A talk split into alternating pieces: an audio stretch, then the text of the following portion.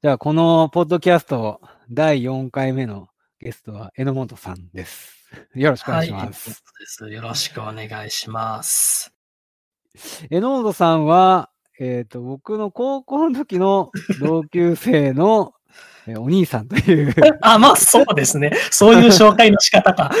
あ、そうか、あの、部活が同じだったんですよね。確かに、確かに。物理部というね。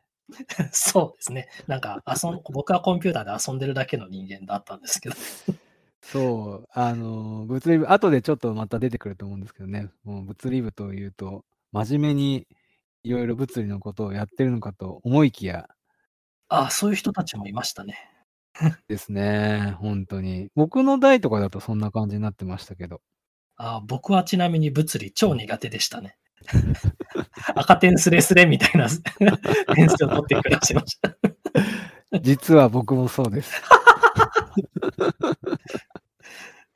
まあよくある話ですよね。実際のメンバーは、まあ物理真面目にやってる人たちもいれば、うん僕みたいにうんうんコンピューターで、しかもゲームだけやって遊んで暮らしてるだけみたいな感じの。人もいましたね。でゲシ君部部活やってる時そんな感じでした？真面目にはやってなかったですね。真面目にはやってる人はほとんどいなかった。うーん。物理部って言えばもう、僕の中ではパソコンで遊ぶ人たちの集まる場所ってイメージがあって。私完全にその典型でございます。本当に申し訳ないって。まあでもその時コンピューター慣れたでしょ？そうでもうないですか。ーん。いや、僕は実はあんまりゲームをやらない方なんですよね。おうはい。あの、見るのが好きな方で。あ、なるほどね。そう。だから、今だったらね、Twitch とか、あとは YouTube でゲーム実況の動画とか見るっていうのが普通だと思うんですけど、ああ、はい。当時から僕は見るの好きでしたね。なんか、子供の頃とかゲーセンとかでね、うん 他の人たちがやってるのを眺めるみたいなことをやってる。そうなんですまあ、よ。僕もそういうことやってたりとかしましたけど、その方に近いっていう感じですね。その通りです。なので、あんまり自分では遊ばなかったっていう感じですね。僕も、はいまあ、どちらかというと、まあ、ゲーム遊ぶのもまあまあ好きだったんですけど、どちらかというと、うんうんゲームをなんかフリーソフトコレクションみたいなところから探し出してきて、こんなゲームがあったぞ、やってみようぜ、みたいな感じで、なんかちょっとだけ遊んで、なんかまた次のゲーム、そういう感じで暮らしてることも多かったですね。じゃあ、ちょっと違った角度からゲームかを楽しんででたっていう感じですね。そうそう。あと、フリーソフトいろいろいろいろ面白いって言って探したりとかをしていて、まあ、それでいろいろインストールして、なんか遊んで。で、あなるほど遊ぶっていうとちょっとあれですけど、例えばファイラーとかいろいろあったじゃないですか、昔。確かに、確かに。ああいうの、このファイラー便利、ここら辺が便利だなとか、そういう楽しみ方をしてることもありましたね。マニアックですね。あと僕はなんか音楽ソフトをいじるのが割と好きだった。まあ今でも好きなんですけど、それですごくハマって遊んでたってことありましたね。そしたら、ちょっと、榎本さん、あのーはい子供時代からいろいろ、あおのー振り返りつつ、話ができればと思うんで、まずは、はい、榎本さんのこの、まあ、小さかった頃、どんな子供だったのかなっていうのをおー聞いてみたいんですけど、なんか子供の頃うんうん。の記憶で言うと、コンピューター的な意味では、子供の頃あんまりファミコンとかいじってる子ではなくて、家にもなくて、で、外で遊んだりとか？まあそうですよ。本当に野球とかやって遊んでるような子供。でも全然スポーツ苦手でしたけど。あれですよ。ドラえもんに出てくるのび太みたいなタイプですよ。スポーツ苦手だけど、わりかし外で遊んでるじゃないですか。確あんな。感じ。なるほどね。まあ、で、それで子供の頃はあんまりなんかコンピューターとかやってなくて、ただ。父親がわりかしコンピューターとか使ってたから、まあ、あの、見る機会はあったんですね。なるほど、なるほど。中学生ぐらいからいじれるようになって、あの、なんかゲームとかできるようになって、それで遊ぶようになり始めたってのありますね。なるほど。じゃあ、それ、ゲームでコンピューターに触れ始めたって感じなんですか？基本そうですね。なんか、うんまああの、僕らの世代ぐらいだと、なんか MSX とかいじってる子とかも多分いたと思うんですけど、うちにはそういうの全然なかったので、うちにあったのはなんか PC98 っていう、まあ、わりかしパーソナルコンピューターと言われればみたいな感じの確かに。90年代の典型的なやつがあったので、それで遊んでた感じでしたね。なるほど。で、そそれがじゃあ、小学生とか中学生ぐらいで、なんか部活とかやってたんですか？中学の頃とか。あ、全然、なんか、最初の頃はもう本当に帰宅部で暮らしてて、おー3年生ぐらいになった時になんかコンピューター部的なものが、まあ、あの、我々の高校の物理部みたいなものができたので、それに入ってや、なんか活動というほどの活動はしなかったですけど、遊んでましたね。なるほど。じゃあ、そのまま行くと高校に入って、ええ。結局、まあ、物理部に入り、高校の頃って、物理部以外に何か見部とかしてたんですか？あ、全然してないですよ。なんか基本めんどくさがりだったので、物理部も、あの、言うなれば男子高校生の軽音部みたいなもんね、軽音みたいなもんですよね。すごいな。人で集まって、お菓子食べて過ごすだけみたいな。それはアニメの軽音ですか？そうそうそうそう。アニメの軽日常系をやってたってことですね。ゆるふは日常系の部活でしたね。なるほど。でその中でゲームやって遊んでただけみたいな感じですね。えーでも時間を結構持て余さないですか？部活も何もやってないとなると。ああ、あまあ、まあ部活、あの、ゲームで遊ぶとしても、ずっとね、遊んでるわけじゃないから。あまあでも、その時にわりかし僕音楽ソフトいじって遊ぶのも好きだったので、遊ぶというか、実際に、まあ、作曲とか全然しなかったんですけど、その音楽ソフトって音楽打ち込んだりとかするのも割とある、あできるわけですよ。なるほど。こういうソフトを使って、なんか、よその、例えばゲームとかの音楽とかを適当にコピってきて、コピってくるっていうのは、その自分で聞いて打ち込んで遊ぶあ。耳コピーで。そうそうそうそう、耳コあピってやつです。ー DTM をやってたんですね。DTM、まあそこまでかっこいいこと言えるかわからないけど、DTM 的な何かですね、やってましたね。その音楽用のシーケンサーを買ったりとかしてやってたんですか？ソフトウェアあ、フリーソフトウェアで、なんかしかも、その、今だと音楽ソフトって言って、なんか譜面じゃないけど、なんかピアノロールとかいうものに打ち込んだりとか、そういうものあるけど、当時は、はいまああったけど、割と高機能なやつとかだったので、そういうのはやらないで、なんかテキストで命令打ち込んで、それを演奏させるみたいな、そういう使い方をしてましたね。あそれは、あの、例えば C の4とか D の4とかあそういうの入れたりとか。なんか見たことあればわかると思いますけど、そういう命令を、そう、オクターブだったら O とか、いろいろ命令があるんですよ。なるほど。それを使って打ち込んでたっていう感じですね。あの、20世紀に大体滅びましたけど、20世紀にはこれが、あの、主なうん打ち込みの仕方だったんですよ。確かにありましたね。はい。あの頃ってちょうどもう MIDI 企画がこうできて、結構いろいろ面白いことができる時代になってましたよね。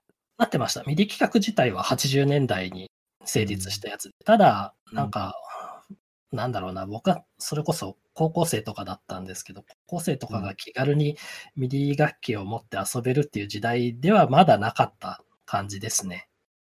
パソコンがあると、FM 音源っていうもうちょっと、どのパソコンにも割とついている、まあついてるものとついてないものあるんですけど、ついてるものだったらどれにもついてるみたいな音源とかがあって、まあ遊ぶとしたら大体それで遊ぶ感じでしたね。なるほど。実は僕は当時、見舞をして、はい。ね、あの、それこそ軽音ならぬ民音、民族音楽研究部という、運用部ありました。なぜか軽音をやってるのになぜか民族音楽研究部という謎の民部活名で族のね族の字がね、俗物の族ですからね。そうそうそう。そこで、あの、テクノのバンドをやってましたからね。なるほど。はい。だからシンセサイザー買ってやってましたよ。おー僕はそこまで打ち込みやってなかったですけど、はい。は打ち込んでる人もいた感い。じです。そうそうそう。あれ、榎本さんは、あの、僕のバンドの大島を知ってるんですああ、はいはい。そういえば、大島くんやってましたね。うん彼も、み 彼も物理部だったような、物理部所属だったような気がする。はい、そうです。怪しい人たちがみんな物理部に入ってましたね。その部活でしたね。いろいろまあ、その当時ちょっとね、榎本さん、インパクトありすぎましたからね。おかしいな、ろん意味で僕割と、なんか、じ地味というか、何の人でもない感じです。いやいやいやいや、もう、ザ、その高校の先輩っていう感じの僕はイメージがありましたね。国立高校。そうです。僕はあまり高校をどこだか明かさないんですけど、あ、なるほど。あそこは変な人たくさんいますよね。うん。すごく変な人がいっぱいいた。だから僕は相当楽しかったですけどね。自由な校風でしたね。そうそうそう。本当にね、驚くことが多かったですけど。えなるほど。じゃあ、その時にプログラミングを始めるとかっていうことは特になかったんですね。ーまあ、まあ、ほぼないと言っていいですね。実は一度ちょっとし、なんか入門 C 言語とか読んで勉強してみようかなとか思ったこととかありましたけど、はいはい。一週間と持たずに投げ出して、やっぱ遊ぶなるほどみたいな感じになってたと思う。なるほど。だから実際にプログラミングを始めたのは、まあ、大学生と言っていいでしょうね。なるほど。大学は、学部はどういうじゃあ僕は学部なんです法律です。あの、おー文系ですね。たあの、なるほどなんで文系だったかっていうと、まあはいさっきも話したけど、物理が苦手だった っていうのと、あと、当時社会、世界史がわりかし得意だったんですよね。へえ、なるほど。父親が世界史を教えてて、僕全然そんな父親好きではないんだ。こんなこと言ってもあれです。家にはその世界史の資料みたいなのちゃんと豊富に置いてあって、教員向けのその指導用の教科書とかもあったりとかして、それ、こっちの方が面白いじゃんとか言って、教あ科書普通の教科書じゃなくて？そうそうそう、教員はここを教えるといいですよみたいなことを、その書いてあるわけですよ、その本に。なるほど。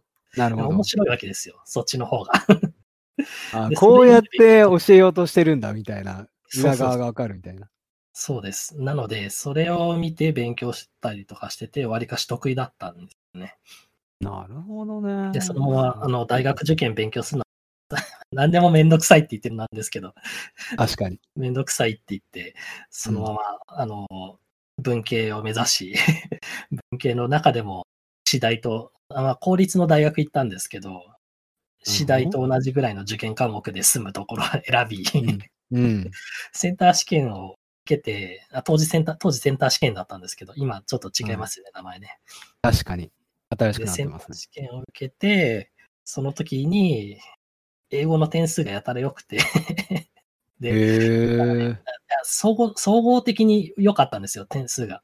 たまたま。なるほど。で、受験するときに、あの、センター試験を多く割合取ってくれる 学科が、学部が楽でいいやって言っ時まで何も考えていなかった法学部に、法学部でいいやって、すごいな本。当にいい加減ですよ。確かに。ちなみに、あの、あなたと同じクラスにいた私の妹、はい。彼女も、私はあんたみたいにはならないみたいなことを言っていたんですが、うんセンター試験が終わった後、法学部いいねって言って、話が出てきました。面白い。それは面白い。まあ、楽して大学生になりたかっただけってことですね。ああ。いやー、そこは僕は当時、全然そういう感覚持ってなくて、まあ、今ならわかりますけど、すごい真面目にやってましたね。うああ、ん。最終的にはすごく真面目な、まとも、まともと言うとあれですけど、あ真面目すぎて、うん真面目すぎて、なんかあんまり結果的に自分のすごい楽な感じにはならなかったっていう感じですね。まあ、振り返るともったいないかもしれないけど、うんまあ、そういうことはよくありますね。ついてるはずですからね。確かに。ポジティブに。私もなんか大学とかではわりかし真面目に勉強してた方な なるほどで。すよ。なるほどね一。応ちゃんと勉強して成績もちゃんと残してたはずなので。でもそういう風になってくると、いよいよプログラミングに入るきっかけを全く見つけられないんですけれども、どそうういう感じで入ってったんですか？一つは学生の時にバイトを始めたんですけど、バイト何でもよかったんですけど、なんかたまたま見つけたバイトのがプログラミングのやつで、で、学生、所詮学生向けだから素人も全然大丈夫だったわけですよ。なるほど。そのバイト先が電通大の近くだったんですけど、でうん多分電通大の OB かなんかが作った会社、ベンチャー企業が、なるほど。学生に、まあ、勉強させてあげて、給料も払ってあげようみたいな、すごいエンジェルな感じのすごいな。で、えで、ー半年ぐらいはそこで週に4、5時間だけ行って、給料をもらって、何もその会社のちゃ美味しいバイトじゃないですをせず帰ってくるみたいな。まあ半年だけです、最初の。か。なるほどそれが。過ぎたあたりから、ちょっと実務の仕事してみるみたいな感じになって、なんかユニックス系のグラフィックスのライブラリーとかで、かデータチャートを書いたりとかするような、割とガチめのうんプ。ラプラの仕事をしたりとかうん。してましたね。で、まどあ、ね最終的にはわりかしちゃんと仕事をしてたと思いますね。それを3年ぐらいやってたので、それで基本プログラマーになったって感じですね。うーん、でも、最初のタイミングで嫌になっちゃう人も多いじゃないですか。特に、ええ、なんというかこう、大体、今回の、まあ、第4回目になるわけですけど、はい。高校の時とか、まあ、大学の時とか、まあ、ゲームでプログラミングに入って、ゲームを作ってたみたいなことが多いんですよね。いますね。そうですね。うんだから、そういうんじゃないとなかなかモチベーションが保てなくて続かないみたいなケースってよくあると思うんですけど。まあ、先ほどもちょっと言いましたけど、僕も一回高校の時やろうとして投げ出してます。なるそうですそういね。う意味では、まあ、たまたまそのまま続く巡り合わせがあったみたいなことがあったということあですね。あ、なるほど。へえで、まあやってみたら案外楽しかったっていうことなんですかね。まあ、まあ、基本お金もらえるし、続けてもいいんじゃないかな。ぬるいしっていう感じですね。何勉強してるだけでお金もらえるっていう。あもちろん、その後、うんあの、元では回収されたと思うんです。ちゃんと仕事したそうので。ですよね。インセンティブがあったからやったっていう感じですね、だ雇う側もそれを見越して、まあ、それなりの学生の、まあそれなりの数の学生さんを、まあ、雇って、で、仕事してもらってた感じですね。おーで、大学中はそんな感じでいて、就職するっていう風になった時も、やっぱりその分野でっていう風に思ったわけですよね。いや、それが最初入った会社は、まあ、大手企業だったんですけど、まあ、就職する、就職活動もさっきの受験と似たような感じで、割と、なんか、とりあえず仕事見つかったら、あ採用してくれる会社あったらそこ入ろうみたいな感じで。すごいですね。最初は公務員になるつもりで勉強してたんですよ。でも、公務員受験遅いじゃないですか。確かに。確かに。会社のか説明会とか始まって、で、そっちの方がななんか早いし、こっちも適当にやりながら勉強しようって言って勉強してて、すごいな。最初、最終的に5月ぐらいかな、に採用された会社があって、そこに入ったんですけど、その時も、まあ、新卒の採用って割と総合職みたいな感じで、何の仕事をするって決まってないこと多いじゃないですか。確かに。確かに。で、それまでの時は僕、まだ全然何の仕事やるって具体的なイメージ確定してなくて、で、実際入社した後も、その個別の面接とかで、ホームか情報システムやらせてくださいみたいなことをがして、全然違うじゃないですか、今全然違うんですよ。で、法律は、あの、司法試験の浪人生みたいな人がいたから、当然勝てず、法律はやらせてもらえず、で、情報も別に、そんなエキスパートとかでは、まあ、あの、授業とかも取ってたりとかしてた、単位も持ってたんですけど、まあ、あんまり役に立たず、結局、会計の仕事やってました。会計、コンピューター使うから、コンピューター使うと、あの、向いてるは向いてるんですよ。実際。エクセルとか使って、あの、計算とかする人結構いました。ただ、微妙で、エクセルがちゃんと使える人と使えない人みたいなのって、で僕は、その、全然経験なかったんですけど、まあ、プログラマーやってたし、まあ、やればいいはいじゃないですか。計算式が確かに。確かに。サムがどうのとか。確かにねでマクロとかも、まあ、VB とかで組めるようにたので、それやってたら、なんか会社で、あ榎本くんすごい、こんなことできるんだ、みたいな感じになって、いや。これで、会計でも会計の仕事しかさせてもらえないし、それだったら俺辞めてプログラマーなろうって思って、あ、それ、あ、そうかそうか。それでもうそんなに褒められるんだったら、絶対プログラマーやって、会社、あの、給料もらった方がいいとか思って、で、半年で辞めて、ベンチャーで 仕事、プログラマーになりました。なるほどね。もうでも本当に今の榎本さんからすると、もう大企業絶対合わないよなっていうイメージがありますよね。あそうなんでしょうかね。なんか、すごく安牌な生活ばっかりしてたと思うんですけど、ああ、そうか。まあでも実際そうなんでしょうね。大企業入ったけど辞めちゃったりとかしてますからね。ですよね。よく面接通りましたよね。あ、えっと、どっちですか？大企業の方ですか？大企業の方。あまあでも学校の成績とか超良かったんですよ。一応真面目に勉強もしてたし、あの、他の。学生と比べてバイトとかすごい緩かった、あの、ああ、なるほど楽。にやってたので。でも、そういう状況だと、勉強もゆるゆるになりがちな気がするんですけど、大学生とかっちて。なみにですね、これが、まあいい話があって、学部ってうん楽なんですよ。理系の学生さんみんな論文とか忙しいじゃん。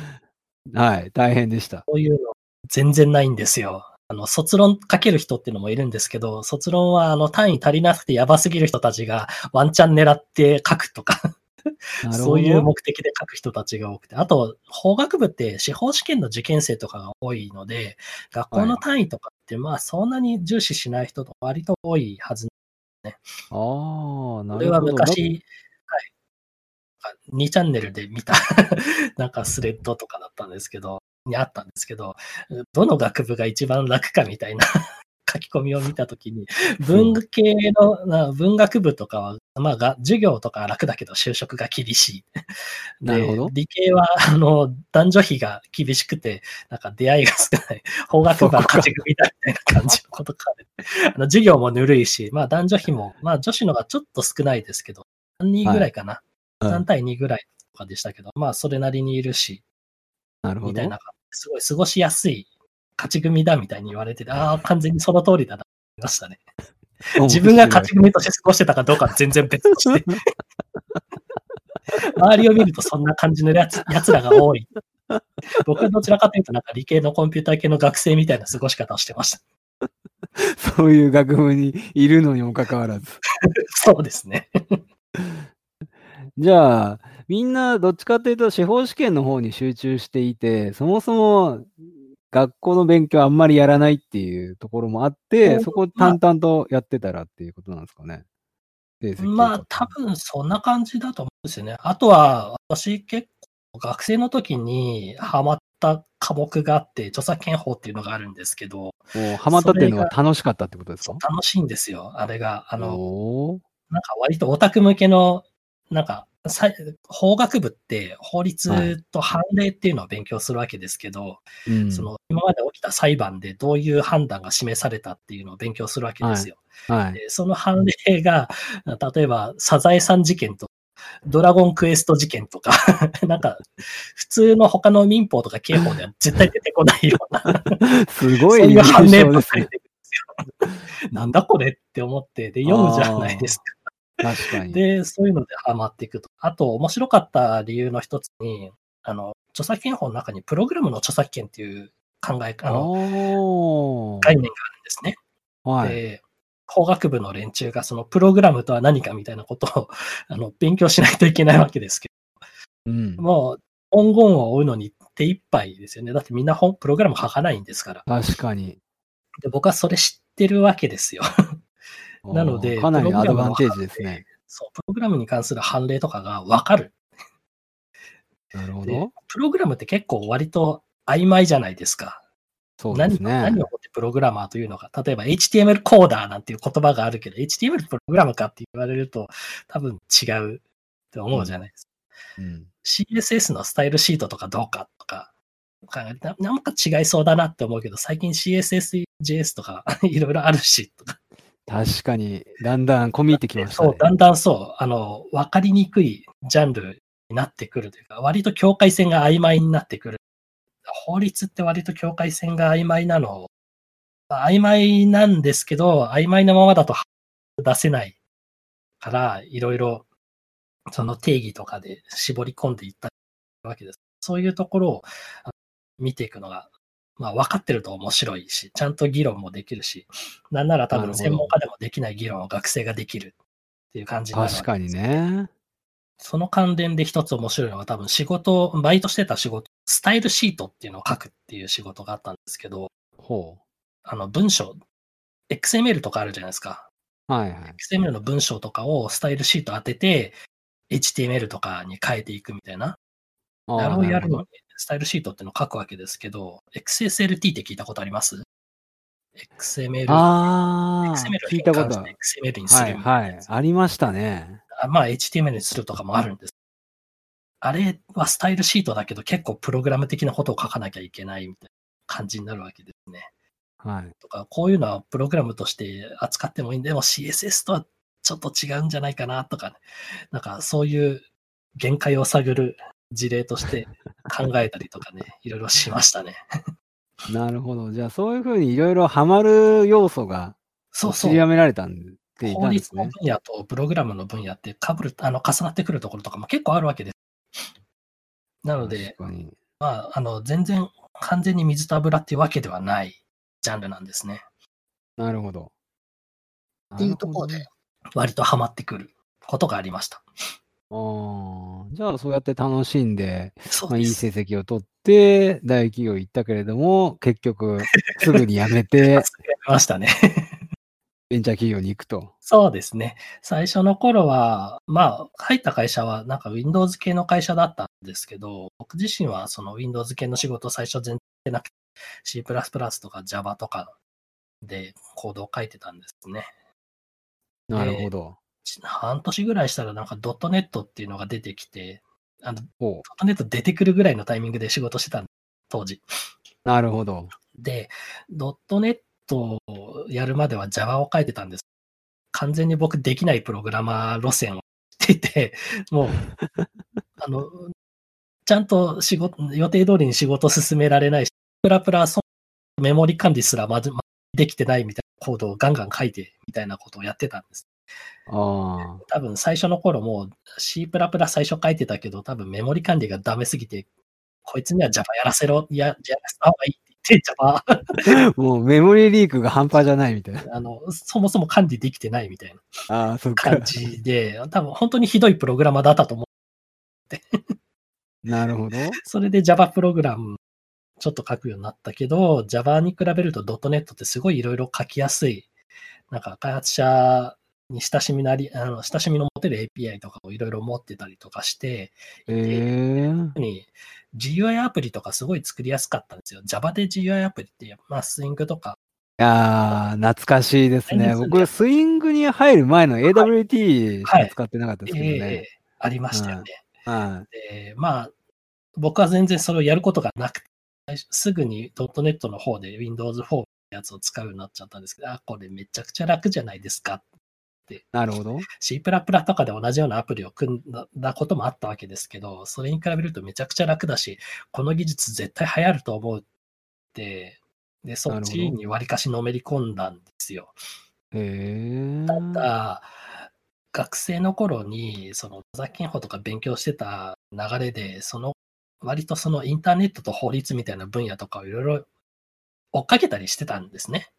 はい。で、その中で、割とフリーソフトウェアと著作権法の思想とかそういうのに、あの、割とどっぷり触れて、触れてというとあれですけど、そっちの方に親しみを持つようになっていて、でなるほど。ドットネットはすごい面白い技術なんだけど、これマイクロソフトのプロプライタリーな技術だし、あ、これやってもなんか Windows がつ強大になるだけで、ちゃんとそれなりにコミュニティとかに開かれてる Java みたいな、追いやられるみたいな、そんなことを考えてたんです。まあ Java が実際そうだったかどうかは別として。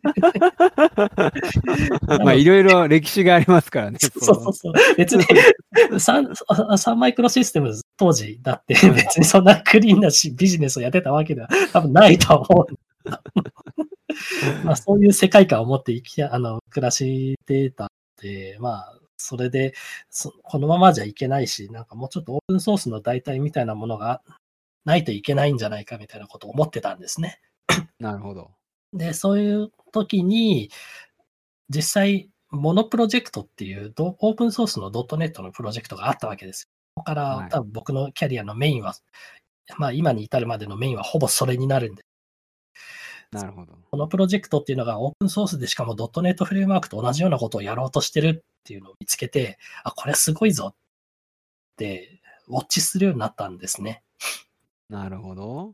で、開発メーリングリストとかを眺めてたり、最初の頃はそのプロジェクトのウェブサイトの日本語訳とかを作って公開したりとかしてたんですよ。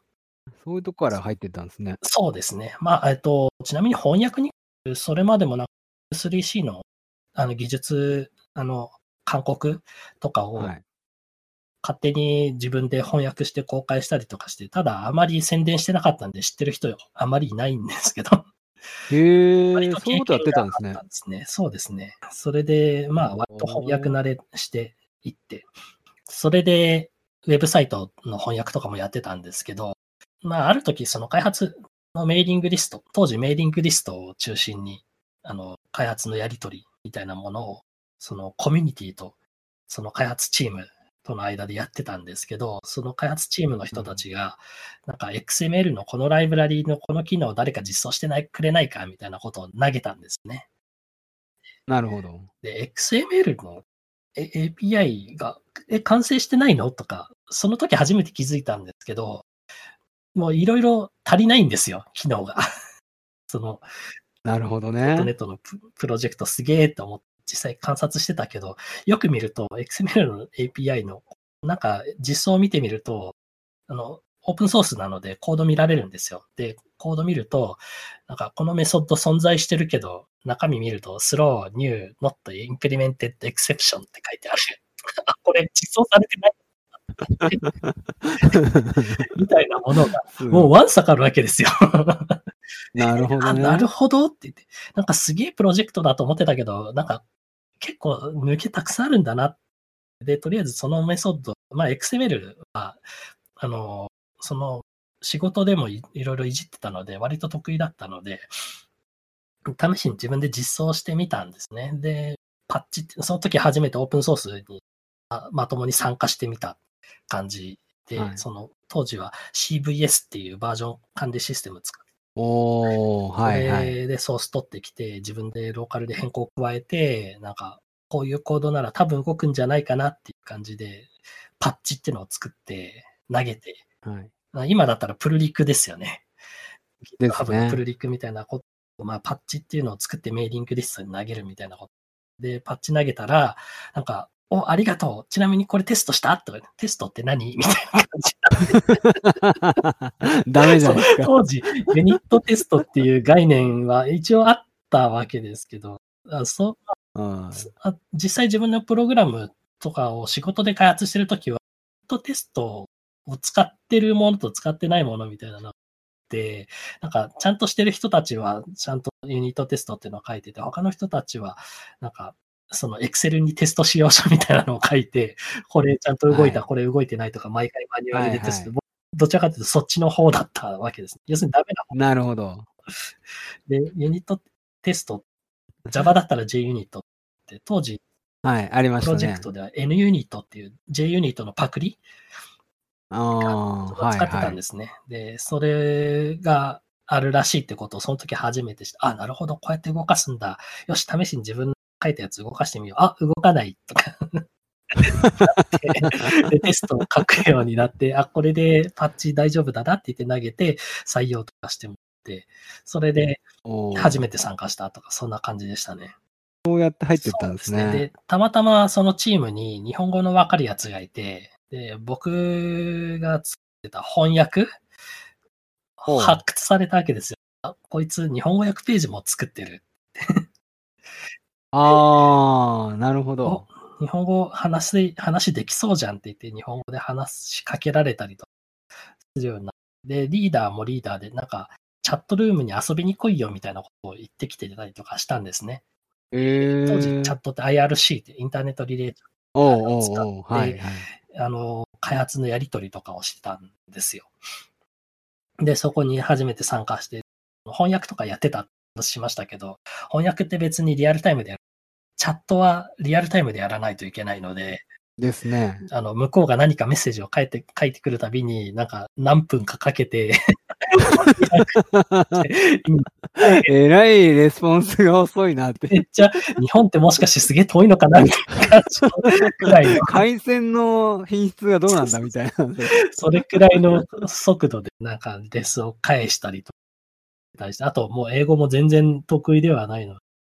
意味が完全にわからない返事を書いたり、えー、意味がわからないみたいな、されたりとか、まあまあ、ちょいちょいしてましたね。えー、でもいい練習ですねいや、。そうですね。めっちゃ練習になりましたね。それもある意味、あの、プログラミング覚えるときに、お金、お金もらいながらゆっくりゆっくり覚えたのと同じように、まあ、ある意味別のことで貢献してるっていうことはあるけれども、英語の勉強になってるようなな感じがありましりますね。たね。めっちゃなりましたね。ていうか、最終的にというか、1年後ぐらいから、実際そのモノチームというのに入って仕事をなったので、おー、すごい。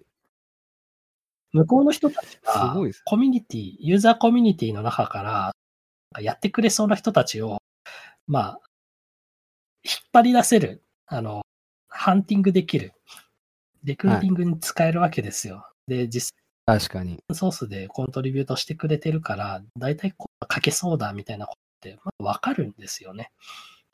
そうですね。だから長い先行みたいな感じですよね。そうですね。だ今だとほら GitHub に、まあ最近は GitHub にコード上げて問題になった人 いますけど、GitHub 採用みたいな感じでや、今言われてるようなことをオープンソースではもうそれこそ、僕がやそんなことやってたの15年以上前とかです。そんなことを普通にできてたんですよね。なるほど。で、開発してたそのプロジェクトっていうののチーム、あ会社自体も Linux 向けにそのソフト、フレームワーク作っていて、Linux のデスクトップの開発をフリーソフトウェア中心で進めてた会社だったんで確かになんか、モノプロジェクトの名前をそういうので見たことがあるような気がしますね。創設者がミゲル・デイカサって言うんですけど、Linux のデスクトップって、今、まあ主に GNOME と KDE っていう二つのやつが有名じゃないですか。そのは GNOME 作った創始者が、そのミゲル・デイカスなんですよ。で、い。あー、なるほど。で、彼はその Linux、GNOME のデスクトップ自体はまあフリーソフトウェアとして公開して誰でも使えるようにしつつ、そのうん、商用サーバーみたいな感じで、そのメーラーのなんか商業向けのサーバーみたいな、はいまあマイクロソフトで言えば Exchange みたいなものを作って販売してたんです。これもまあオープンソースベースではですけど。で、それと別にデスクトップを、まあ無料なんですけど、誰でも使える Linux のデスクトップ、GNOME ベースのやつをうん開発して、商製品としては、はまあ、販売もしてたし、オープンソースだけでも使えるようにしたりとかしてたんですね。なるほどってね。いうのをやってた会社だったんですよ。そのデスクトップの開発をやるのに最適な言語、要するに C でやりたくなかったので、いろいろな言語を探ってたんだけど、はなんか C シャープはすごいやりやすそうだ。言って、すものすごく C シャープに肩入れして、彼なんか、オープンソースフリーソフトウェアの人間のくせに、ものすごく、そのマイクロソフト大好き人間のやつだったんですよ。不思議ですね。で、あの、それこそリチャード・ストールマンとかからも、なんかオープンソースの裏切り者みたいな感じ。一度はなんか、フリーソフトウェア大賞を取った人間なんですよ。ミゲル・デイカーさん。そいつが、フリーソフトウェア界の裏切り者みたいな感じで、ものすごく鬼っ子だったわけですね。なるほどね。ドラマがありますね。モノプロジェクトってそういう存在だったんで、昔はそのドットネット、マイクロソフトが、あの、その API 自体は別に権利とか何も主張できないけど、パテントを持っていて、いざとなればソフトウェア特許で脅すことができるぞみたいな言われてたんです。実際特許も取ってたんです。はい。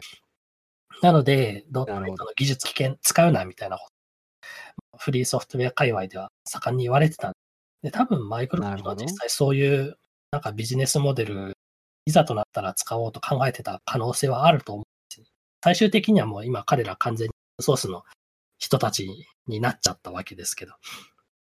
まあでも当時はね、結構敵視してたもところがありますそうですね。ものに関しては別に敵視されてたっていうわけではなくて、どちらかというと、まあ無視されてた、あの、小規模な高 い存在だと思われてた面が、まあまあありましたね。ちなみに、その、プロジェクトのメインの言語は、やっぱり C シャープになるわけですか？基本的には、その、このプロジェクト自体の提供するコンパイラとライブラリーっていうのがあるあって、で、それらは C シャープで書かれてました。で、なるほど。それと別に、その C シャープで書かれた D、あの、コードをコンパイルした DLL あるじゃないですか。はい。DLL は C で書かれたランタイムで動かす必要があるわけです。はい、Java とか同じなんですけど、Java ってクラスライブラリ Java とかで書いたり、実際に動かす Java ランタイムみたいな必要じゃないですか。Java exe。そうですね。あれそうですね。そのネイティブコードで書かれてるわけ。Java では書かれてる。それと同じで、ものにもランタイムがあって、それを、えっ、と、C で書いて動かすと。なるほど。ことをやってました。なるほど。は C の方は全然いじらないで、C シャープのクラスライブラリーをいじって書いてました。そうなんですね。なるほど。へで、いろいろクラスライブラリーがあって、まあ、膨大な量あるわけですよ。ドットネットフレームワークって。見たことあります？ドットフレームワーク。ないですね。ドットネットフレームワークというか、C シャープを僕書いたことはほぼないんじゃないかな。多分ほぼ関係ない人は関係ない世界ですからね。あれね、Windows でデスクとかアプリ書いてる人とか、で、その流れの延長で、なんか ASP.NET とかやる人以外はほぼ使うことないと。ですね。あの、かろうじて、 Unity を昔ちょっと使ってみたときに、なんか C シャープか JavaScript で書けるみたいなのがあって、はい、JavaScript。で、C シャープを選んだか JavaScript を選んだか自称 JavaScript ですね。JavaScript そのものじゃないじゃんっていう、あれです。そうなんですけどね。そのフレーバーが。 Unity とかも Mono 発祥のプロジェクトで、まあ面白いです。あれは中身は、中では Mono ランタイム使ってゲーム動かして、まあそれのおかげでいろんな環境で動かせるように。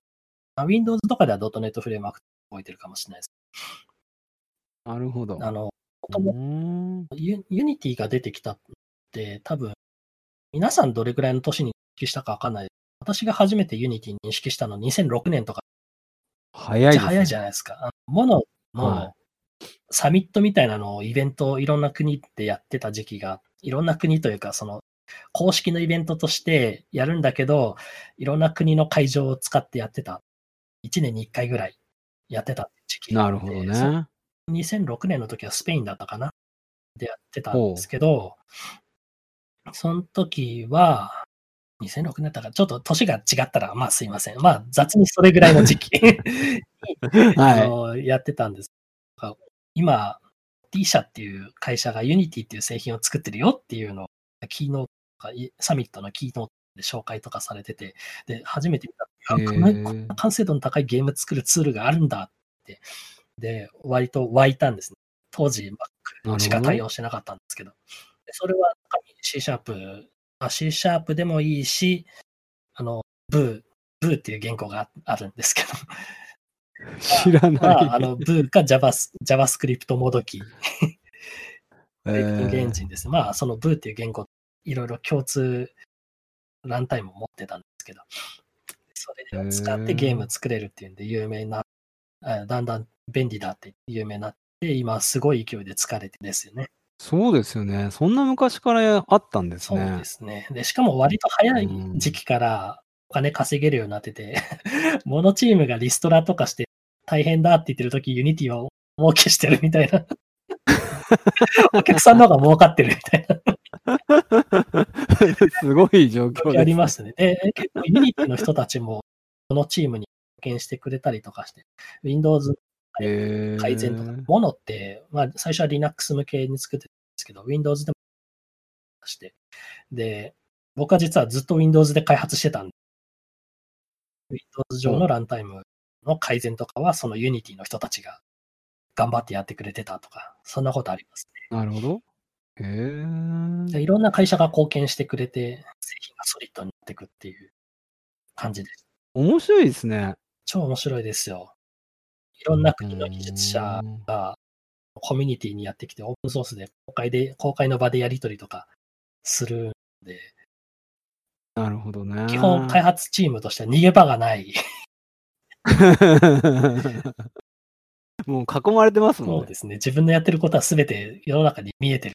まあ、実際には全てではもちろんなくて、社内のチャットとかが主な開発のやり取りの場所だったりとかするわけですけど、コミュニティ向けのいチャットルームとかもあって、そこも盛んにやり取りするって感じでしたから。まあもちろん最初は自分もそこから入ったわけですしね。あの、僕、まあちょっと話はか、変わっちゃうんですけど、僕と再会したというか、僕が連絡させてもらって、お会いしたのが、その2006年の頃とか、それぐらいでしたっけ？えどれくらいずずっと後じゃないですか？そうか、2010年とか。うん多分、えっと、モノチームの会社ではなくなって、モノチームは最初ノベルっていう会社でやってたんですけど、ノベルは一回吸収合併されて、あのなんか、お金のことしか考えないような会社みたいな、吸収合併されちゃって、モノチーム全員リストラ事件があった。その時リストラされて、その結果できたのがザマリンっていうものを、あの、中ものを中心にしたモバイルの会社だったんですね。なるほど。2011年とかだった。で、その頃じゃ、そのザマリンの頃とかじゃないですか。もしかしたら、さらに後で MS 買収された後かもしれないですね。多分、もう、そのザマリンになるか、なったか、それぐらいか、かな。もうちょっと前か、実は何度か会ってる気がしますね。何年、ちょい2、ちょい3年おきに。ありましたね。そう。うん。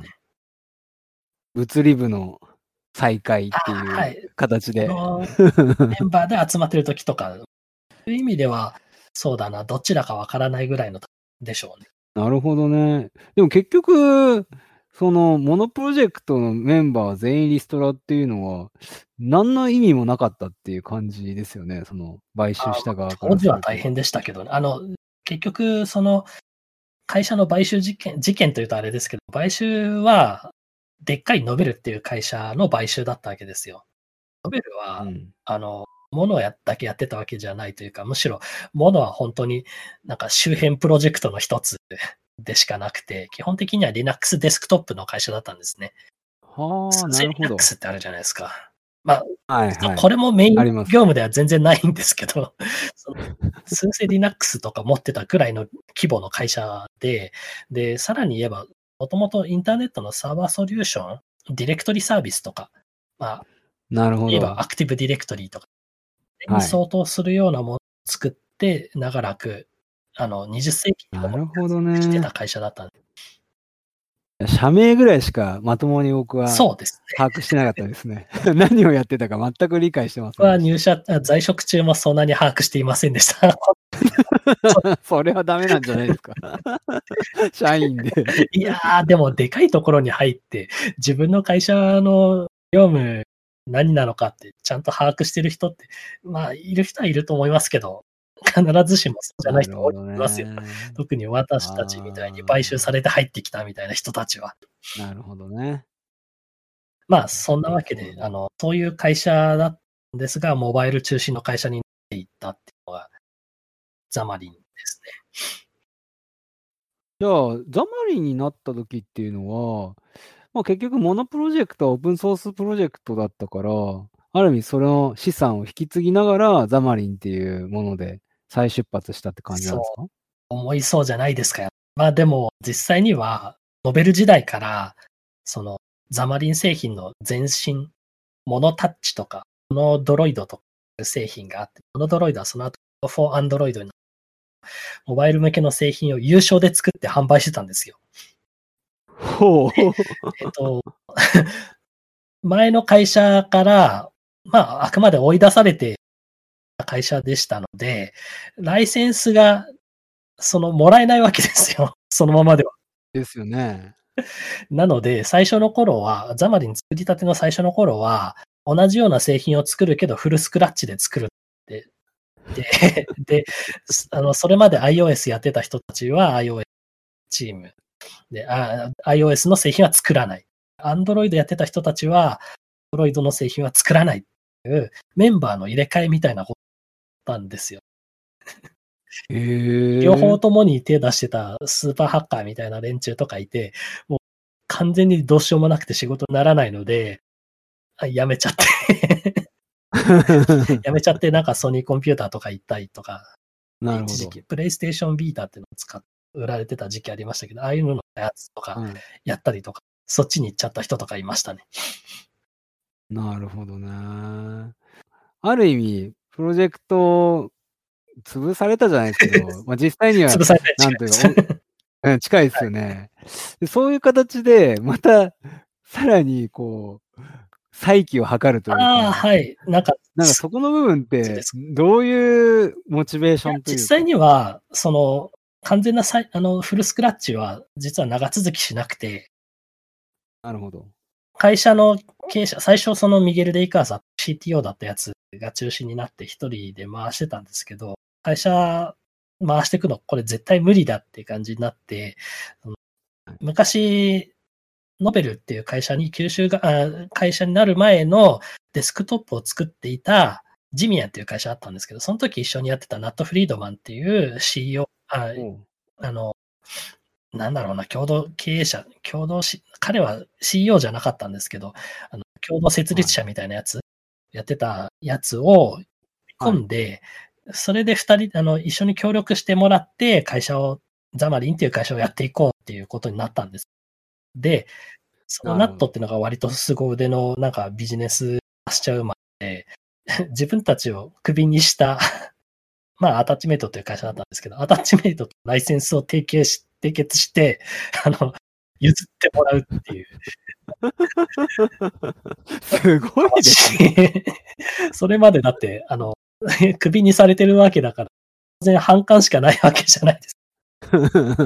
それを、なんか、丸め込んで、うまいことししかも、このランタイムも最初 LGPL プラス商用ライセンスで他にもライセンスするみたいな感してたんで、LG あのライセンスの権利も譲ってもらって、それで自分たちではそれまでの製品まで合法的に販売できるようにしたんで、ナット・フリードマン凄腕なんです。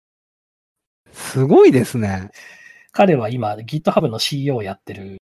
おー。すごい。ちょうどさっき GitHub の話が出てきたけれども、そこに。そ巡り巡ってそっちに行った感じですね。で、その。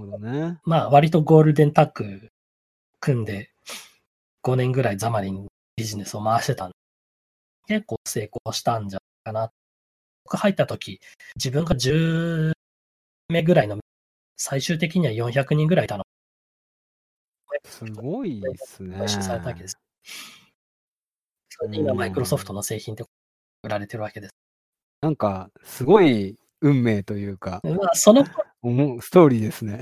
ぐるぐる、目がぐるぐる回るような楽しかったですね。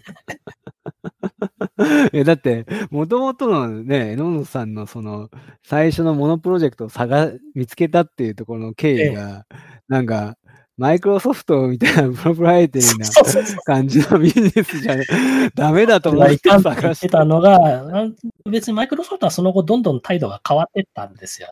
そうですね。すごく変わりましたね。まあ最初の頃は2006、7年ぐらいかな。ASP.NET の新しいバージョンの新しいフレームワーク、オープンソースで公開しますよみたいなこと、まあ言い出して、まあその言い出した人が、今、Azure システム、Azure っていう製品のなんか統括マネージャーみたいなことをやってるんですけど、彼が ASP.NET の新しいもの、オープンソースで公開していくから、みんなこれ使ってくれよな、みたいな。で、モノプロジェクトでもそれを取り込んで、ASP.NET のアプリケーションを任せるようにしてましたね。まあ、当然、Windows サーバーの ASP.NET のホスティングには使われてたので、ものはたまに使う人もいるっていう感じでした。なるほど。で、その後もどんどんソースでプロジェクトを返していくようになりましたからね。やっぱり、クローズドソースだと見る目も少ないし、マイクロソフトっていろいろそのユーザーのサポートしないわけですよ。ユーザー、はいあの Windows 買って、そのサーバー製品も買って、ドットネットで開発して、で、マイクロソフトのサポートを受けながら開発してったんだけど、フレームワークのソースコード見えないから、こいつが何やってるかわからないみたいなことを、はい。まあ、リクエスト当然受けてたはずなんですよね。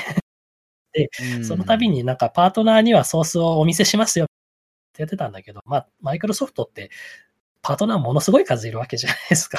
確まあ。だんだんそんなのじゃ多分追いつかなくなってって、それで、えもう、みんなとりあえず見えるようにして、するよ、公開するようになってったなるほどね。タイミングでオープンソースで、ライセンス的にも自由な形で再利用しても、ところものをやってた、うんまあ、ものを開発してたノベルとはもう一定の時期でパートナーシップを提携したりとかしてたので、やり取りもしてましたし、ザマリンともパートナーシップ結んでいたので、まあマイクロソフトはその頃は、あの、みんなと仲良くやっていく路線だったんですね。で、それ、で、モノチームがストレスなくソースコードを再利用できるようにって言って公開してくれたっていう感じですね。それと同時にドットネットコアってやつかな？なんかドットネットも古いやつと新しいやつあるんです。ドットネットコアってやつを公開するようになってて、そっちは最初からオープンソースで GitHub で公開していくぞみたいな感じでやってましたからね。うーんいろいろこう、変遷がありましたけど、そういう中で、その、榎本さんとしては、こうどういう、なんていうんですかね、あの、感想を持ってたというか、考えを持ってたとか。最初の頃は、あれですよね、マイクロソフトでは、そうそうそう。まあでも僕はもともとその著作権とかのスタンスでさあの自由な社会築いていっていけるようになっていくべきみたいなスタンスだ。オープンソースになった時点でわりかし、お全然ありみたいなスタンスだったんですよね。なるほど。で実際自分が作ってた、なんか趣味で作ってたライブラリーがマイクロソフトからオープンソースで公開されたこととか、まあ、 Reactive Extension っていう、リアクティブって言うじゃない、あるあるじゃないですか、RX はいはい。あれ、昔、マイクロソフトが最初に作って、クローズドソースで公開してたんですけど、クローズドソースじゃ我々使えないからって言って、僕個人的にオープンソースで作ってて公開してたんですね。で、それがオープンソースになった時は全然、あマイクマイクロソフト様ありがとうございますって、俺のプロジェクターもう終わりだみたいなこと言って終了したりとか、あの オープンソースになってくれれば全然ありがたいみたいなスタンスでやってました。まあなるほどねそんな単純ではないはずですけど、うん企業がオープンソースでプロジェクトを公開する、あの例えば市場を独占したいとか、いろんな意図が場合もまああります。ありますけど。うんうんうんうん。いや、なんかその、いろいろ聞いてると、まあやっぱり大学時代に興味を持った著作権っていうところ、まああとはアルバイトでやったプログラミングっていうところがベースとなって、いろいろこう流れ流れ、すね。いろんな経験をしてっていう話でしたけど、はい。その、基本的にはいろんな意思決定の時に、まあちょっと楽そうだからとか、そういう感じでやってこられたわけじゃないめっですか。ちゃストレスなくやってきたと思います。はい。それが、だんだんあれですよね。あの自分の意思というか、まあ興味っていう感じなんですかね。なんかそこにだんだんこう惹かれていって、いろんな選択をしてきたっていうのが、まあ、今に至ることにつながるんですかね。なんか、多分こ、こういう話をすると多分半分ぐらい生存バイアス的な感じになって、なんかそうやってきたからうまくいったぞみたいな感じになりそうなので、僕はいつも警戒、なんか自分で警戒してるんですけど、まあそれでうまくいったっていうことでしょうね。同じようにうまくいかないことだってもちろんあるだろうし、僕はなんか自分では随分運が良かった方だなと思っていますね。だから、なんか同じ人も同じように言って、なんか行けばうまくいくよみたいなことはあまり言いたくないというか、なんか言えない気持ちはあります。まあ確かに人それぞれ全然違いますし成、功するとそう言いたくなるじゃないですか。確かに確かに。なんだけど、多分そうじゃないなっていう。まあ、同じ選択をしたら地獄を見ることになるかもしれませんみたいな。あとはまあ別に僕今全然仕事しないで暮らしたりとかしてますけど、これは見方によっては全然幸せではないできるので、確かに。まあそこら辺はまあ受け止め方次第っていうところもあるんだろうなとは思いますね。うん別になんか流されながら生きてっても、まあいいんじゃないのみたいなのは、いつも言っってますね。それはあまり変わらない信念ですね。まあでも、その場その場で価値は提供してきたってことなんですよね、自分の信念にありま。すね。そうですね。なんか人、世間様に顔向けできる、なんか無駄、無駄飯だけ食ってきたわけではないみたいな。うん仕事した時とかかなり無駄飯だったんじゃないかなっていう気がしてますけど。なるほど、ね。は2年前くらいに辞めたんですけれど、その時も、まあ、もう、なんか、まあ一つには社内で Linux 使っ、ずっと使い続けたんですけど、やっぱり肩身がちょっと狭かったっていうのもありますし、まあもう別に頑張って .NET を広め、あオープンソースの .NET を広めていくっていうフェーズではもう全然ないだろうみたいな感じ。なるほど。まあもういいでしょうっていう感じ。自分はもともと音楽ソフトとか好きだったから、今度はそっちちょっとやってみたいなって言って、今、いじってますね。そこに戻ってあ、くるんです戻りました。か。はい。すごい。まあでもそういうソフトウェアばっかりいじ、あの、作っ、作るというとちょっとなんかおこがましいんですけど、デスクトップに向けに作られた音楽ソフトを Android で動かしたりとかして過ごしてます。Android っていうのはちょっと理由があって、Android って音楽ソフト弱いんですよ。少ないんですそうなんですね。あの、アーキテクチャ的に、なんか音声処理ってすごく、なんかマルチタスクでリソース小さい会社、あフレームワークでは動かしにくかったので、Android って向いてなかったんですけど、まあ少しずつ改善されてきて、多少動くようになってきてたので、まあ、今まで作られてたもの、Android でも動かすっていうのは、あんまりやってる人がいないので、まあやってみようって感じでやってますね。それはオープンソースプロジェクトああ、そうですね。最初は、なんかずっとプライベートでやってたんですけど、ソースでやって、なんか人を巻き込めるようにはしてやっていった方がいいだろうと思って去年公開して、ただ全然実際には人を巻き込めるほどのクオリティになっていない。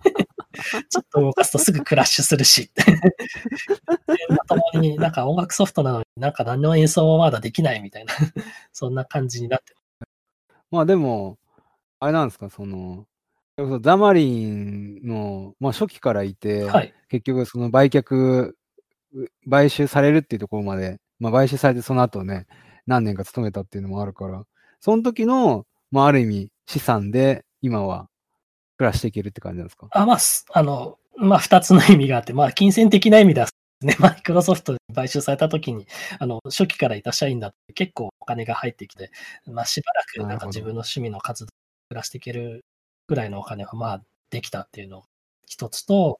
あと技術的な資産っていう意味では、このチームみたいなでかいところにいると、もういろんなソフトウェアのコンポーネントを開発する知見みたいなのが入ってくるんです、やっぱり。あの、特にフルスクラッチで何でも作らなきゃいけなかったので、個人が書いたコードだけでもユニコードのひ文字列比較とか、あとまあユニコード、まあ、エンコーディングでコーディングも面倒見たりとか、あとはいはい XML は中心だったんですけど、ウェブサービス、実装する方のコードとかを書いたりとか、まあ提供する、あの、使う側だけじゃなくて作る側作る側って言ったらあれですけど、あウェブサービスを作る人たちが使う API を我々が実装あ、なるほどねそんなこと。をやって勉強したりとかもしてましたし、まあ、ASP.NET っていうそのウェブアフレーム、ウェブサービスのサーバーのフレームワークで、それの機能も一部書いたりとかしてたんで、HTTP の勉強とかもしましたし、という意味でいろいろ勉強しましたね。あと、IT うん自分たちで作ってたわけですよ。のデベロップですけど なので、ID を作るときにどんな部品を作るのかみたいなこととかもめっちゃ勉強しましたね。勉強になったという勉強勉強したっていうとちょっとおこがましい。なんかあの、そこにあって、ただただ読めただけっていうだけですけど。なので、ものあのその ID の拡張と作り方とかも自分で勉強できましたし、まあそういう意味でははあ本当に雑用的にいろいろ勉強できましたね。なるほで、ど。音今はその音楽ソフトの話をちょっとしましたけど、音楽ソフトっていうとちょっと微妙で、音楽を作るために、その楽器のフレームワークみたいなものを作らないといけないんですよ。デスクトップへー Windows にも Mac にも Linux にも iOS にもあるんですけど、Android にはないんです。なるほど。その楽器のフレームワーク自体がないので、まずそこから作らなきゃなっていう感じで自分で試しに作ってるって感じなんですね。だからなんか音楽ソフト作ってるっていうとちょっとなんか印象が違うんですよ。すごくベーシックなところをやたってるだってい、う。もともとそのものっていうフレームワークを作ってた経験があるので、まあ、フレームワーク作るときはこんなこと気をつけなきゃね、みたいなことは多分それなりに役に立ってるんじゃないかなと思って。例えば API とかをゴリゴリ変えちゃいけないぞと。これは別に、あの、ものじゃなくたって、多少小規模な API でも同じだと思うんですけど。うん。まあ、そういう経験が、ね、まあ、生かされてるといえば生かされてます。なんか前向きに言えばって感じですね。なんか、流れで生きてきただけなんで、まあそういうことあるかもねとしか言いようがないのです。いやー、でもダイナミックでしたよ、本当に。いや、本当に、あの、アメリカ、まあだからマイクロソフトの買収されるとかそういう話の前とかにいろいろ話聞いたときにも、すごいなと思ってましたけど、はい、いや、なんか、あんまりすごいところですね。なかなかいないから、面白いところを経験されてるなって思いますね、実際にやってたのは本当に平社員の仕事ですし、ペイペイのなんかススーパープログラマーじゃなくてもできるような仕事ばっかりやってましたよ。なので、なるほど。まあ、まあ、言語の壁とかがある人はもちろんいると思うんですけど、全然外国企業だって言って、すごい、なんかすごいことやってるって思うような感じでは実際にはない。半分生存バイアスが入ってるかもしれないですけど まあ、そういうふうな印象で僕はずっと仕事してましたね。なるほど。いやー、面白い話でした。ありがとうございます。まあ、これからもいろんな形でまた面白いものを作っていってもらって。はい、なんか、はい、世の中に少しは顔向けできるようなことできたらなと思っています。そうですね、また話を聞かせていただければと思います。せっかく近所にいるので、全然実際に、ね、まあ、もうちょっとコロナが落ち着いてきたら、まあ、話をできればなと思います。ですね。じゃあ、ありがとうございました。